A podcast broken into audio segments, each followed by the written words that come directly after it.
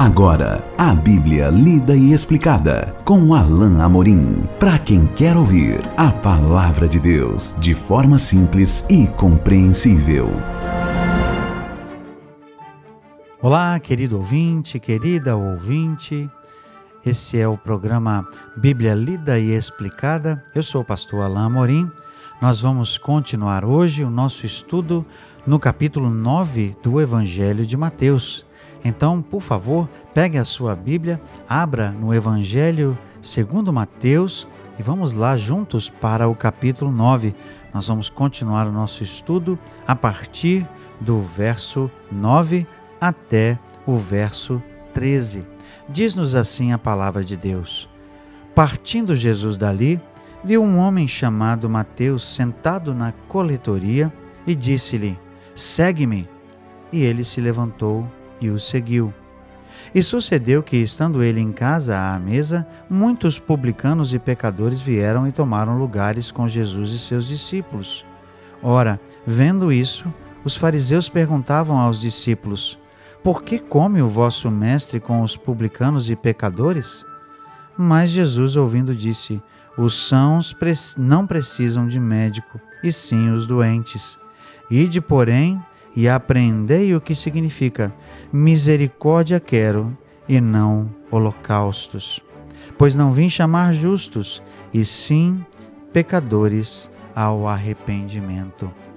Jesus novamente usa uma ocasião para fazer um pronunciamento que dizia respeito à sua concepção do reino de Deus dizia respeito àquilo que ele realmente queria que eles aprendessem acerca do discipulado.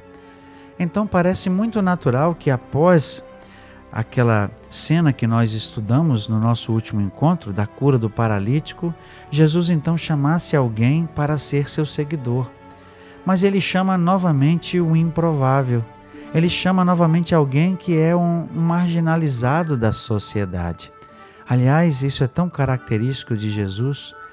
Ele chama não os religiosos, não aqueles que se acham importantes ou se acham dignos do ponto de vista humano, mas ele chama os simples. Jesus chama os pobres. Jesus chama os improváveis, os pecadores. E ele então vai até um publicano, ou seja, um cobrador de impostos e o chama para ser seu discípulo. O cobrador de imposto era alguém que também era menosprezado, desprezado, era alguém que sofria grande preconceito por parte dos judeus, porque ele representava alguém que oprimia. Na verdade, muitos coletores de impostos eram pessoas corruptas, eram pessoas que cobravam mais imposto para poder desviar o dinheiro para si. Aliás, uma nota interessante aqui, nós vemos que a corrupção era presente naquela época tanto, tanto quanto é hoje. E, infelizmente, como nós vemos no caso de alguns hoje, vemos agentes públicos que, que desviam dinheiro para, para favorecer suas próprias ah, contas e para favorecer o seu próprio benefício. E isso não era diferente em alguns casos e por isso os coletores de impostos eram odiados muitas vezes.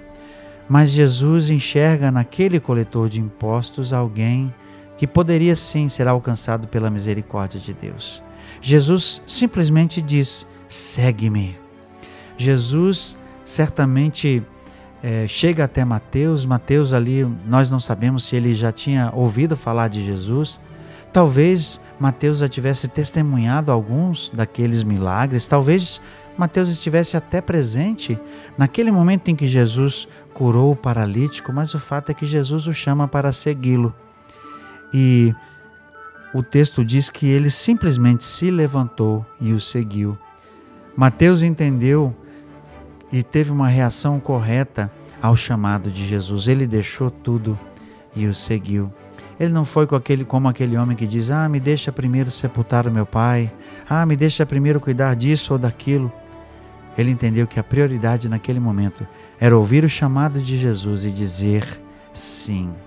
Ato conseguinte, o texto nos diz no verso 10 que, estando ele em casa, ou seja, Jesus, à mesa, muitos publicanos e pecadores vieram e tomaram lugares com Jesus. Alguns textos dizem que essa era a casa do próprio Mateus.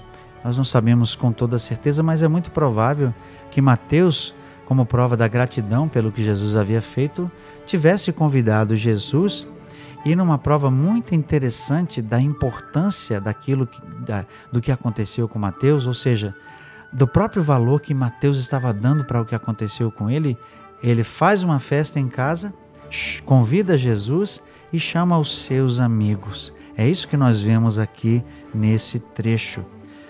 Mas Mateus faz questão de registrar exatamente como esses, essas pessoas serão vistas naquela época. Por isso ele diz: publicanos e pecadores. Jesus vai para a casa de alguém que era um improvável e ele tem amigos que também eram improváveis, também eram marginalizados. Não eram aqueles que a sociedade religiosa consideravam como pessoas boas, mas Jesus os considerava dignos. Jesus entendia que essas pessoas precisavam da graça e da misericórdia de Deus. Por isso, Jesus foi comer com eles. Jesus queria sim compartilhar com eles. O que nós precisamos entender aqui é que Jesus estava com esses publicanos, com esses pecadores. Provavelmente aqui nesse meio de pessoas pudessem estar até mesmo prostitutas, pessoas que eram realmente de, vamos dizer, de reputação duvidosa. E o fato é que Jesus não estava sendo condescendente com o pecado dessas pessoas. Jesus não estava se misturando com o pecado delas. Mas Jesus estava sim tentando demonstrar misericórdia a essas pessoas que precisavam de misericórdia. Pessoas que tinham uma vida que certamente estava em desacordo com a vontade de Deus, pessoas que tinham uma vida que certamente desagradavam a, a Deus, mas que agora têm a oportunidade, por meio de Cristo, de se aproximar de Deus. Mas veja a reação dos religiosos da época. O verso 11 diz assim: Ora, vendo isso, os fariseus perguntavam aos discípulos: Por que come o vosso mestre com os publicanos e pecadores? Mas Jesus, ouvindo, disse: Os sãos não precisam de médico, e sim os doentes. Ide, porém, e aprendei o que significa: misericórdia quero, e não holocaustos. Pois não vim para chamar justos, e sim pecadores ao arrependimento.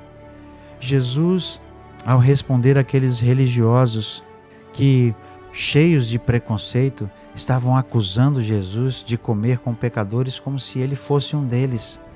Essa é a conotação, a implicação dessa acusação que esses religiosos estavam fazendo. Eles estavam comparando Jesus com esses pecadores como se Jesus fosse mais um pecador e como também se aqueles homens ali ou mulheres presentes não fossem dignos de ouvir a mensagem de Deus que Jesus pregava, não fossem dignos dos milagres que Jesus estava fazendo.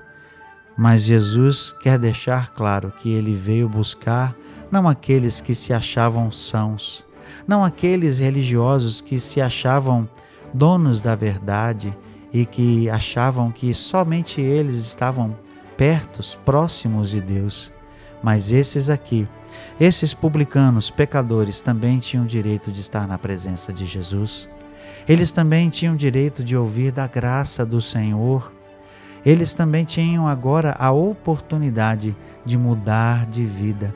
E essa é a coisa mais importante e que precisa ser é, sempre é, lembrada por todos nós. Não importa a minha condição, a sua condição como pecador. Não importa o que nós éramos, não importa o que a gente fazia, importa o que nós podemos ser para Jesus. Importa o que agora nós podemos fazer para Jesus. Sim, eu também já fui um pecador que precisava de arrependimento. Quando eu tinha 12 anos de idade, eu reconheci que o meu pecado me afastava do Senhor Jesus de uma tal maneira que eu seria condenado. E eu então clamei por misericórdia e pedi a Jesus que me salvasse. E desde então, mudando a minha vida, Ele tem usado a minha vida para a sua glória. Hoje eu sou uma pessoa diferente. Hoje eu sou alguém que Deus pode usar, Mas um dia eu fui sim indigno, como esses homens eram. Mas eles agora têm a oportunidade de mudar de vida, como eu mudei de vida. Fico me lembrando de uma frase que é atribuída a Martin Luther King. Ele disse o seguinte: Não, eu não sou mais quem eu era, e eu também não sou ainda o que eu ah, preciso ser, mas pela graça de Deus eu não sou mais o pecador que eu era. Ele reconhecia que ainda faltava muito para ele chegar naquela condição que Deus queria, mas graças a Deus, Deus o havia libertado da sua vida anterior, do seu pecado. E é exatamente o que nós vemos aqui o que acontece com esses homens. Jesus, ouvindo, disse: Os sãos não precisam de médico, e sim os doentes. Ide, porém, e aprendei o que significa misericórdia quero e não holocaustos, pois não vim chamar justos, e sim pecadores essas pessoas eram dignas da misericórdia de Deus e da graça de Deus. E é isso que Jesus oferece. Jesus oferece misericórdia. Jesus oferece a oportunidade de restauração de vida.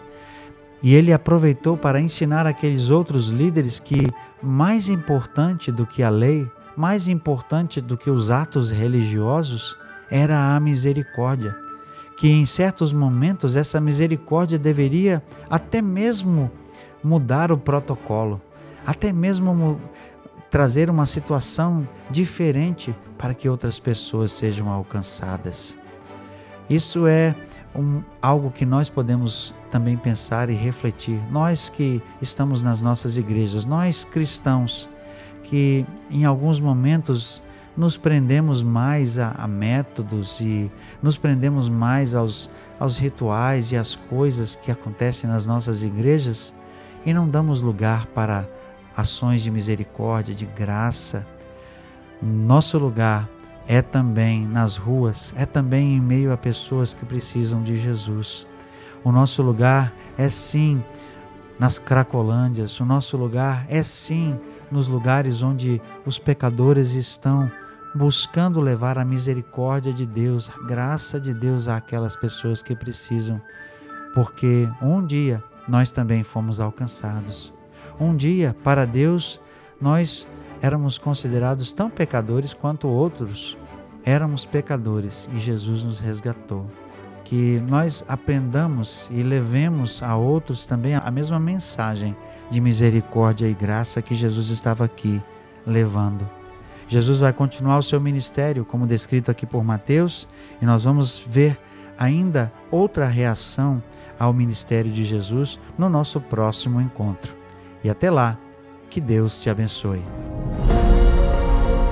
Acesse agora nossa plataforma e baixe os podcasts www.rede316.com.br. A Bíblia lida e explicada com Alain Amorim.